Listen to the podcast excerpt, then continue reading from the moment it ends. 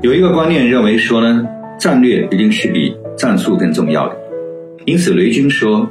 不要用战术上的勤奋来掩盖战略上的懒惰。这句话当然很有道理，但对于企业创业者来说，如果你制定的战略过于宏观、过于遥远，比如说你希望通过软件将来能够赚钱，你希望能够把用户做大了，用用户估值来赚钱，但这些事情是非常遥远的，很多时候你撑不到 C 轮，你也撑不到 D 轮。可能在 A 轮你的资金链已经断裂了，因此在最开始的时候，要通过小的战术积累一个一个胜利，获得一定的现金流。